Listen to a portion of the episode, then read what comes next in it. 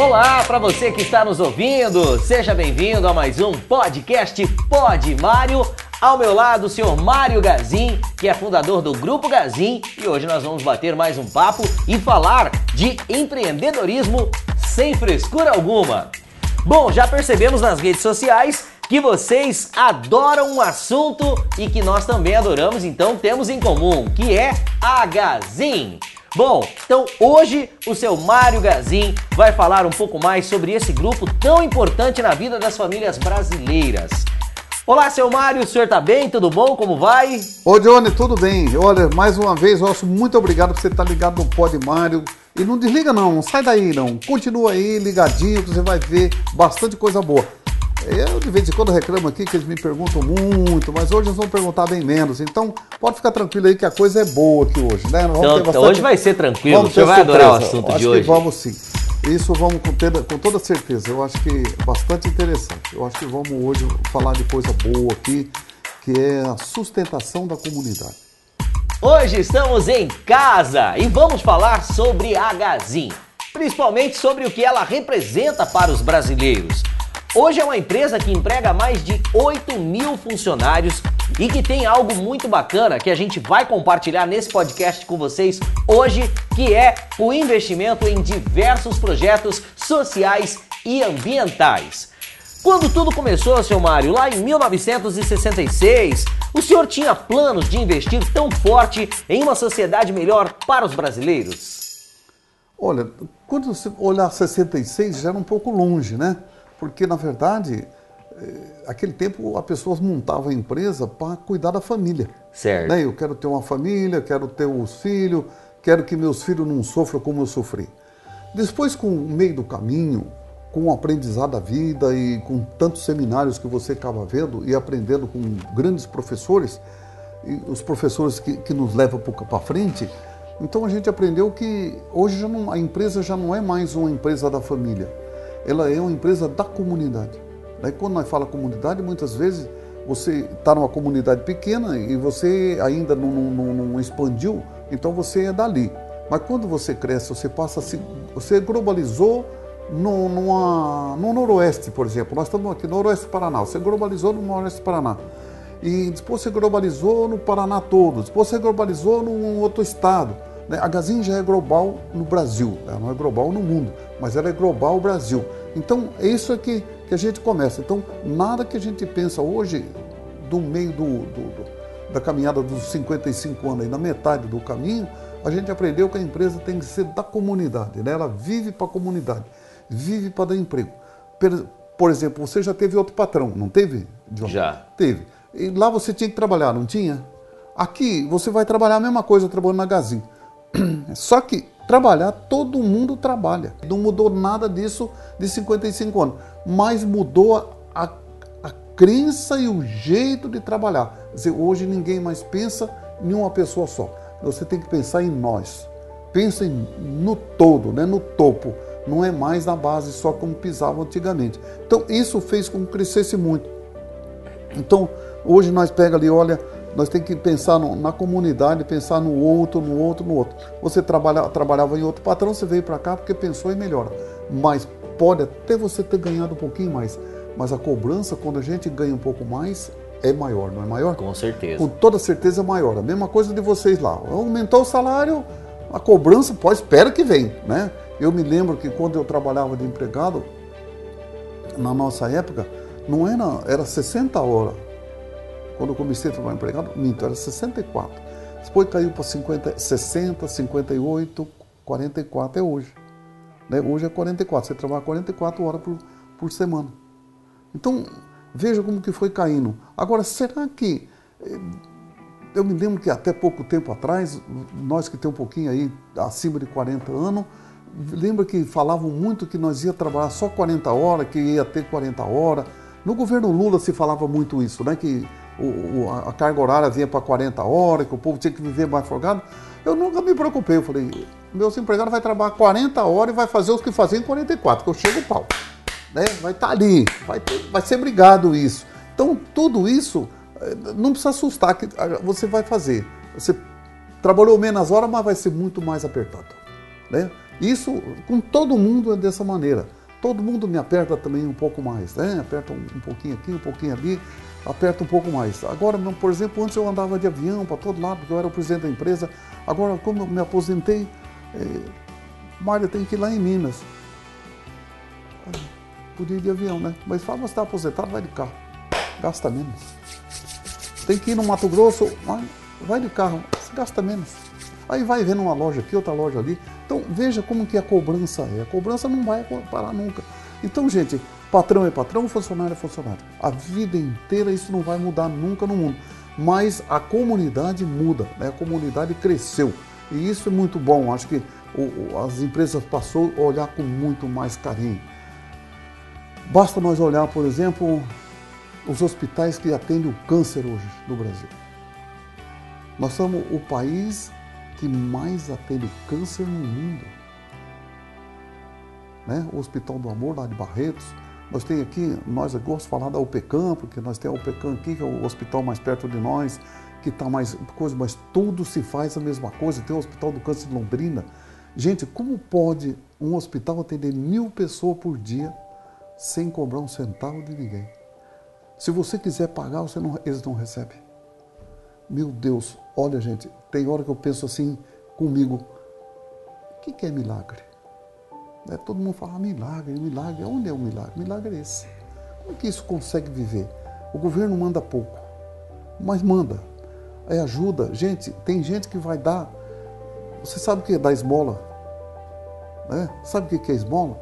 A pessoa pega lá e fala, ó, oh, bota isso aí, é moeda, deu moeda, bota aí na caixinha e depois nós vamos dar de esmola. Nós vamos levar para a igreja, vamos dar para. É esmola. Esmola nunca é muito. Né? Tudo é pouco, mas todo pouco ajuda, esse pouquinho ajuda. Sabe que esses hospitais viver de doação? De 10 reais, 5 reais, 15 reais, 20 reais e fazer o que eles fazem. Um tratamento tão caro, né? uma injeção custa uma fortuna, o remédio custa tanto caro e estão tocando até hoje. Então, isso são os milagres que a vida nos dá, a vida nos tem isso. Então, Hoje as empresas passou a olhar o mundo, ou as comunidades olhar um mundo um pouco diferente, um pouco mais pensando em nós, não mais, mais pensando no eu, no eu empresário, né? pensando em nós, em nós, em nós, em nós, e pensando em nós é muito melhor. Então isso tem crescido muito o Brasil, né? O Brasil tem crescido muito, não só o Brasil, o mundo todo tem crescido. Né? Então, e, e hoje o mundo enxerga um pouco diferente, as comunidades passaram a se ajudar um pouco mais. Né? Aqui em Douradina, por exemplo, logo que começou uma indústria aqui, começou a faltar gente, né? porque Cianorte tinha muita fábrica de roupa. Né? Lá empregava muita mulher, mas não empregava muito homem. Aqui nós precisávamos de homem. Então era uma, uma, luta aí entre nós e eles. Lá era uma luta, porque aqui nós precisávamos de homem, lá precisávamos de mulher. Porque o serviço era um pouco diferente, um que toca o outro. Aqui o aluguel de casa aqui era uma. Você não lembra, mas aqui custava uma fortuna. Vamos falar, um aluguel de casa aqui falava em 3 mil reais. 2.500. Agora, eu, eu falei, puxa vida, né? Aí nós tínhamos um padre aqui, padre João, né, que deixou muita saudade. E como que nós faz? Ele, como que nós faz? Como que nós não faz? Eu tinha um pedaço de terra aqui no fundo e peguei o terreno, fomos na Alemanha, arrumamos um dinheiro numa comunidade, não tem nada de governo, não tem de governo alemão. Tem de uma comunidade alemã, fizeram lá uma vaquinha, um, outro, outro lá, e nos mandaram, na época, foi 500, que tem é dólar. Veio em dólar, na época não era euro ainda, era em dólar. Nós fez 50 casas aqui. Desde que quando a promessa que nós tínhamos que dar, que eles pediram era que nós tínhamos que ser uma casa com duas portas e com janelas, né, com vitrô e portas, e tinha que ser coberta com telha. Porque acho que eles olharam que o Brasil tinha, tinha muito brasilite na época, é, teria ternite, mas tinha que ser com telha. Nós fizemos e mandamos a foto para eles, o dinheiro veio certinho, né, e fizemos, mas que tinha que ter uma parceria com a comunidade daqui. O que, que era a comunidade daqui?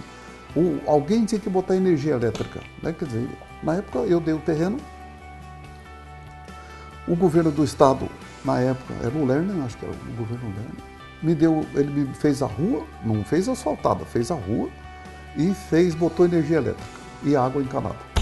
E foi isso que fez. Então participou o dinheiro alemão E a comunidade aqui fez, botou rua, e outro deu terreno, e outro botou energia elétrica. E 50 casas saiu aqui. Depois veio mais uma outra remessa de mais 100 casas, depois veio outra de mais 100 casas, e agora dei mais dois alqueires, ponto 4, para fazer mais 120 casas aqui em Douradina. Hoje o aluguel aqui é mais barato, porque todo mundo já tem sua casinha, agora com mais 120 casas, mais uma coisa. Então, são as coisas assim que, se a gente olhar isso há, há 30 anos atrás, quem é que dava um terreno para o outro? Né? Quem é que ajudava a construir uma casa para o outro? Né? Era muito difícil. Aqui tinha na campanha da, da fraternidade.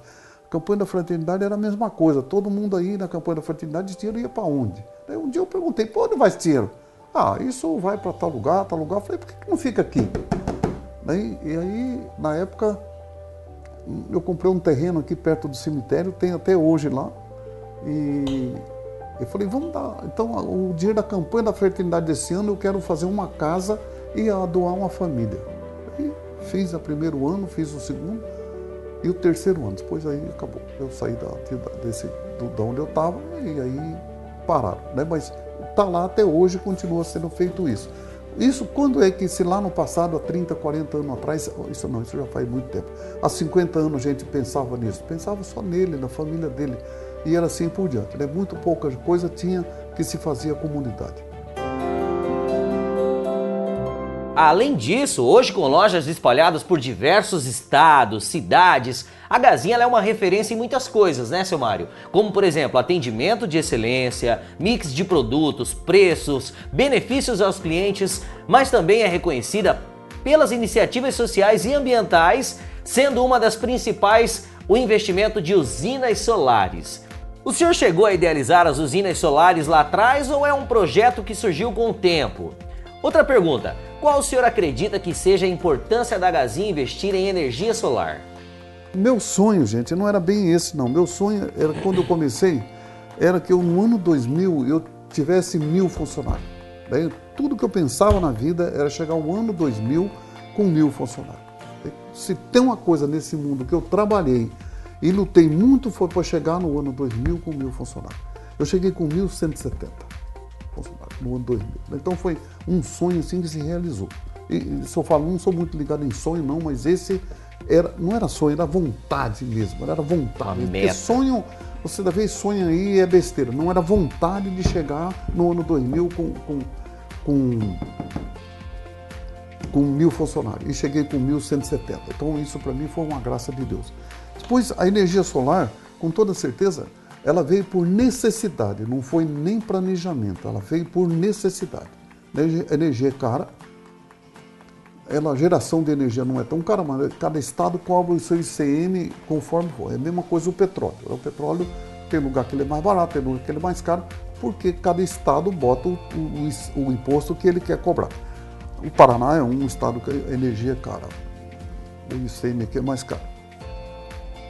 Aí vem a necessidade da, da, da energia elétrica, né? então de criar as usinas eh, solares. Veio aí aumentando, aumentando. Eu me lembro que logo no começo, quando eu tentei fazer a primeira, ficava muito caro, muito caro, né? ficava em 50, 50 e poucos milhões. E aí o, o cálculo que a gente fez não, não, ainda não compensava. E, e também elas estão muito focadas que você não pode, você tem que montar uma aqui, tem que ser para o Paraná. Você tem que montar outra no MS, outra no MT. São separadas, ainda a lei não, não, não dividiu. Eu posso mandar energia para lá, energia para cá, energia para outro lado. Então ainda são separados. Mesmo o MT e o MS, que é Energisa, é a mesma empresa que distribui nenhuma e nem a outra, o Rondônia é a mesma, você tem que fazer as usinas separadas para cada estado. Aí nasce aí a ideia de montar então a primeira usina na época que houve bastante teimosia, porque eu queria que fizesse ela maior. Aí uma maior paga mais imposto. Devia ter feito, nós fizemos, ela, ela ficou pequena. Hoje já, já pensa em fazer outra no estado, tem uma no estado do MS, foi a primeira que funcionou. Também deu muito trabalho para fazer ela. Eu acho que hoje tem que mudar o jeito de, de, de, de fazer. Agora estou fazendo uma que deve ficar pronta em 90 dias, do contrato de assinatura do contrato, para fazer ela com 90 dias é não adiantar dinheiro para esse pessoal. Essa aqui, nós adiantou dinheiro, ela ficou quase três anos parada no projeto. Né? Ela era para ser a maior usina do Brasil.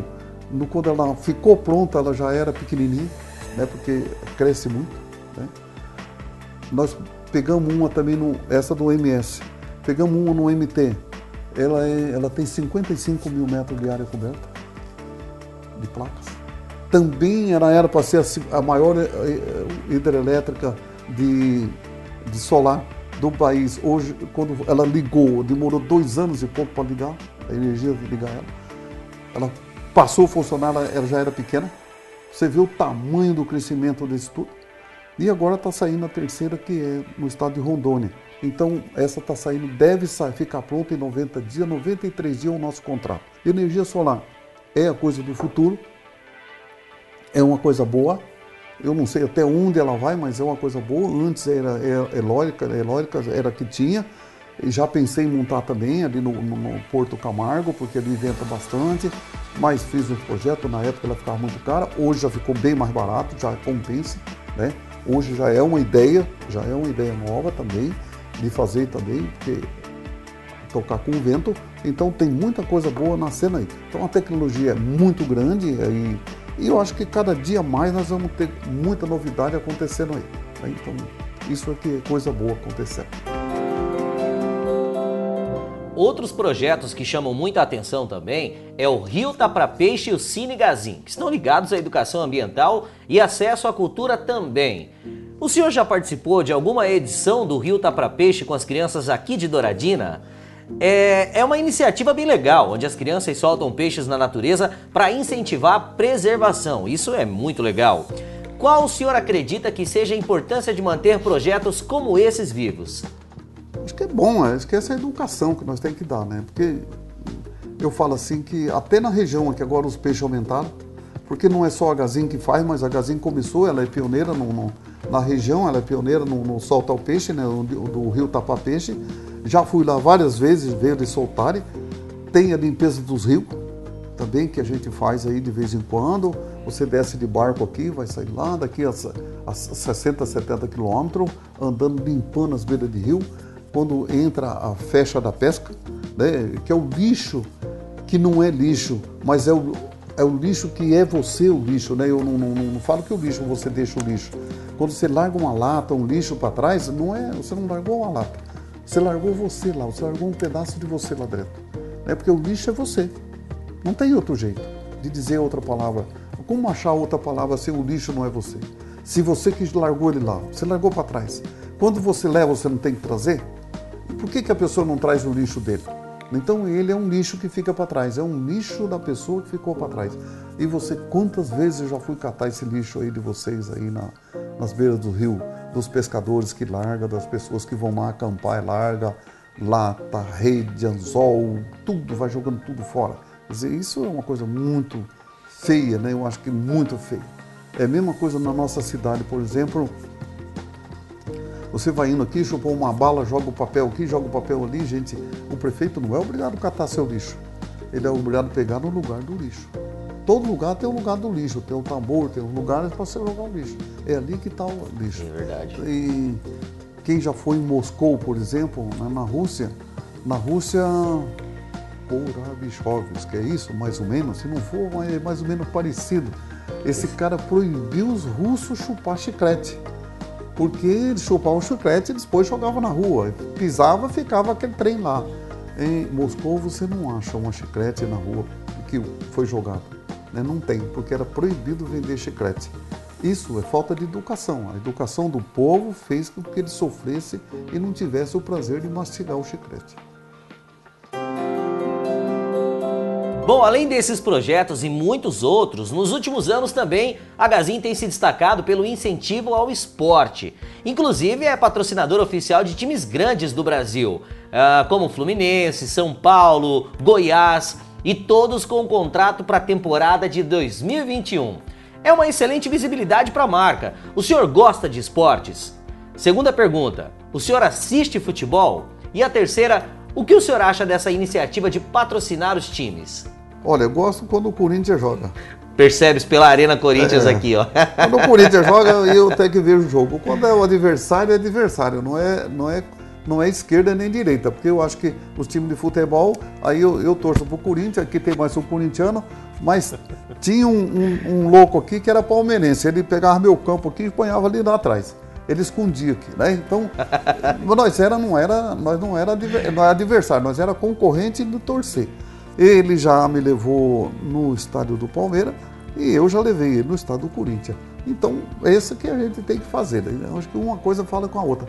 É bom, eu acho que para a marca, a marca, como a Magazine já é uma empresa globalizada Brasil, não é globalizada mundo, mas tem ajudado bastante. Eu acho que passou a ser um pouco mais conhecida, mais divulgada e tem aí as grandes, os grandes benefícios que tem. Isso que chama dividir recurso. Né? Porque se, se eu pego esse dinheiro todo e deixo no caixa da Gazin, ele é um caixa, é um caixa mais forte. Mas não, ele foi dividido para cada um lado, para cada outro, outro. No passado ele custava muito caro porque existia aquele negócio aí, só quem investia era Caixa Econômica, Banco do Brasil, Correio. Então eles pagavam muito caro.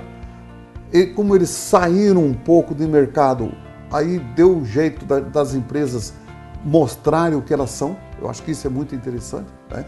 E eu acho que isso é muito bom, acho que valeu a pena. A marca passou a ser uma marca muito mais forte, uma marca muito mais conhecida e muito resultado. Mas não tem só isso, tem muitas outras coisas boas que tem por aí. Né? Eu acho que tem bastante coisa boa. A Gazin paga, por exemplo, eu acho que hoje chega quase 600 pessoas na faculdade, né, com curso pago. Não é 100%, paga 50%, se ele tirar 80% na média no, no semestre, ele recebe os outros 50% em dinheiro. Isso é muito bom, acho que esse é o maior projeto da história de uma empresa. Eu acho que é uma, uma coisa mais boa que tem é educar. Né? Educar na sabedoria, não educar em casa. A educação de casa é uma e o aprendizado. O aprendizado que nós temos que falar. Né? O aprendizado é a melhor coisa do mundo e isso tem dado muito resultado. E quando você falou ali do atendimento da Gazin, não é porque o atendimento é um pouco melhor, um pouco mais rápido, porque todo mundo passou por essa faculdade. Né? Todo mundo passou por esse aprendizado. Uma pena agora que nós já vamos quase por um ano e meio que está parado, tudo isso parou, os nossos ônibus estão tudo aí parado, que puxa o pessoal que vai para lá, vem para cá, tudo aí parado.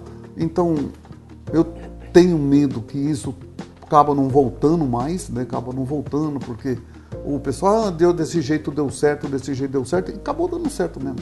Eu acho que bem assim que acho que nós temos que ver. Eu ia todo ano nos Estados Unidos, eh, no seminário, talvez não vou mais. Ou posso até ir lá passear, mas não, já o seminário já posso ver aqui. Então, muita coisa vai mudar e já está mudando da pandemia para cá. Por fim, mas não menos importante, seu Mário, eu queria que o senhor deixasse agora algumas dicas para empresários que ainda não investem em projetos sociais. Qual o senhor acredita que sejam as principais vantagens que isso traz para uma empresa? Olha, tem muitas e eu entendo a cada um. Eu entendo que eu também já fui pequeno, né? Eu fui pequeno numa época que, que tudo era pequeno, né? e quando tudo era pequeno, não tinha ninguém que nos ensinava, nós não tinha ninguém que ensinava. Depois que veio aí o Sebrae, que foi um passo grande, eu acho que quem é pequeno tem que ir ao Sebrae. O Sebrae é mãe e pai das pequenas empresas e ajuda muito, né? com conhecimento, né, com a educação que você não teve em, que não tem em casa, que é a educação de casa. A educação do comércio está no Sebrae hoje para pequenos. Nós já saímos dessa linha, eu já saí faz muito tempo que eu saí que eu passei para ser grande e aí então a gente tem seguido isso aí. Mas vale a pena, eu vale a pena. Eu não sou muito assim, por exemplo, tem gente que gosta assim, ah, eu vou dar um pouquinho para isso aqui, um pouquinho para isso aqui, um pouquinho para isso aqui, um pouquinho para isso aqui, um pouquinho para isso aqui. Eu também quando comecei eh, fazer isso eu também fazia, eu dividia os pouquinho, pouquinho, pouquinho para um, eu queria agradar todo mundo. É errado, é errado. Ou você dá para um e fala, ó, eu já dei. Eu já ajudei esse. Mas ajuda com consciência, não dê esmola. Né? Eu acho que isso é muito bom. Porque se você ficar, você dá um pouquinho aqui, um pouquinho ali, um pouquinho lá, como que você vai. Uma hora você precisa de cobrar. Né? Como que você vai cobrar? Eu Aqui nós temos um problema sério aqui, porque a pessoa está com câncer, aonde vai correr? Vai correr lá no gazinho. Corre no gazinho. É, tudo é aqui. Tudo é aqui, né? Um pouco é porque nós ajuda um pouco mais, e esse ajuda um pouco mais, quer dizer, acaba ajudando todo mundo, né? toda a sociedade e todo o conceito. Então, esses dias até eu falei que queria falar com o nosso governador aqui, que eu precisava de fazer um, um monte de coisa aí, mas depois acabei conversando com um, conversando com o outro, mas falta médico, falta enfermeiro, falta hospital, falta um monte de coisa. Então vamos pedir mais vacina, né? Então eu já pedi para ele, como governador, mais vacina. Vamos botar mais, vamos vacinar mais gente, gente. Vamos vacinar mais gente. É um meio de coisa. Estive olhando lá, por exemplo, os velhos parou de morrer. Agora quem está morrendo é os mais jovens, porque não estão vacinados, os velhos já vacinados. Então tudo isso ajuda. E se você não faz isso, não ajuda, nessa situação eu tivesse dividido tudo, como que eu ia chegar até onde eu cheguei? Então, nada disso. Você quer ajudar, eu quero ajudar a minha igreja, então ajuda ela bem ajudada. Vem outro pedir, não, eu já fiz minha parte. Minha parte está feita. Né? Então, isso aqui é bom. Esse aqui é um caminho certo. Eu, por exemplo, eu já formei dois pais e estou tentando o terceiro. Né? Aí. Né? Aí, tentando o terceiro. Aí, é um gaúcho ainda. É, então, isso que é bom a gente fazer. Eu acho que esse é o caminho. Então, agora você chega um aqui e fala, mas ajuda a creche. Mas peraí, eu já estou ajudando. Né? De uma forma ou de outra, eu já estou ajudando. Ajuda. Peraí, eu estou ajudando. Aqui, todo mês aqui, né? Tem mais um outro aí está fora aí, mas é do, do Hospital do Câncer. Então, é isso que a gente tem que fazer. Eu, vamos falar mais um pouquinho aqui de uma coisa bastante interessante que eu aprendi. Hoje eu tenho um menino, eu tenho um menino que ele era para estar sentado aqui nessa mesa hoje. Né? É um menino que me ajudaria muito. Era meu companheiro já desde pequeno, desde os 13, 14 anos, nós estávamos sempre juntos. E falando aqui que eu sempre não faço aniversário há muitos anos, né, já. O meu aniversário foi, eu tinha 50 anos, eu nunca mais fiz aniversário. No dia do meu aniversário eu fujo, escapo aqui porque eu não aceito nem cantar parabéns, porque eu não, eu não, o que, que eu vou fazer? Eu tenho um ano menos de vida quando eu faço um ano. Eu estou um ano mais velho. Então eu pego o dinheiro que eu ia fazer a festinha e vou lá e dou ao hospital. Todo mundo tem feito isso. E acabei levando os moleques aí para fazer isso também. Esse menino que aprendeu, ó, se você for me dar presente hoje, não dá não. Me dá em dinheiro que eu vou fazer uma doação ao Hospital do Câncer. Acabei levando ele lá um ano, dois anos, no, no segundo ano, foi no terceiro. Ele falou, olha, eu vou, ele me chama de vô, eu vou abandonar o senhor. Eu ia fazer administração, não vou mais não eu vou virar médico que um dia eu quero tirar a dor dessas crianças. E olha, com toda certeza, hoje eu pago a faculdade de medicina. Então, gente, vale a pena fazer um pouco de esforço. Vale. Já formei dois médicos também, né? Então, bom, então isso valeu. Bom, com essas palavras, com esse sentimento, nós encerramos mais um podcast, mais um Pod Mário, com a presença especial do Sr. Mário Gazin, nos trazendo todo esse conhecimento maravilhoso. Seu Mário, o senhor quer dizer mais algumas palavras para a gente encerrar esse episódio de hoje? Quero. Obrigado a todos vocês que estão nos seguindo. Eu acho que esse foi bastante bruto aí, né? Fica na história. Então, obrigado, Johnny, por estar aqui conosco, toda a equipe. Então, muito sucesso e olha, não desligue. Gostou? Passe para frente. Deixa aí para frente, deixa aí para frente. Se você gostou, passa para frente. Se você não gostou, joga fora. Mas tudo que a gente gosta, passa para frente. Tem um, um seguidor aí. Vai passando. Eu acho que a rede social é uma coisa maravilhosa. Um beijo a todos vocês e obrigado por estar conosco. Muito obrigado e até o próximo Pod Mário. Obrigado, seu Mário.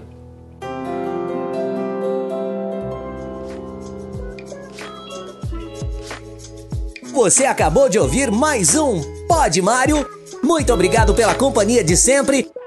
E se você gostou do episódio, compartilhe com os amigos, compartilhe nas redes sociais e até a próxima!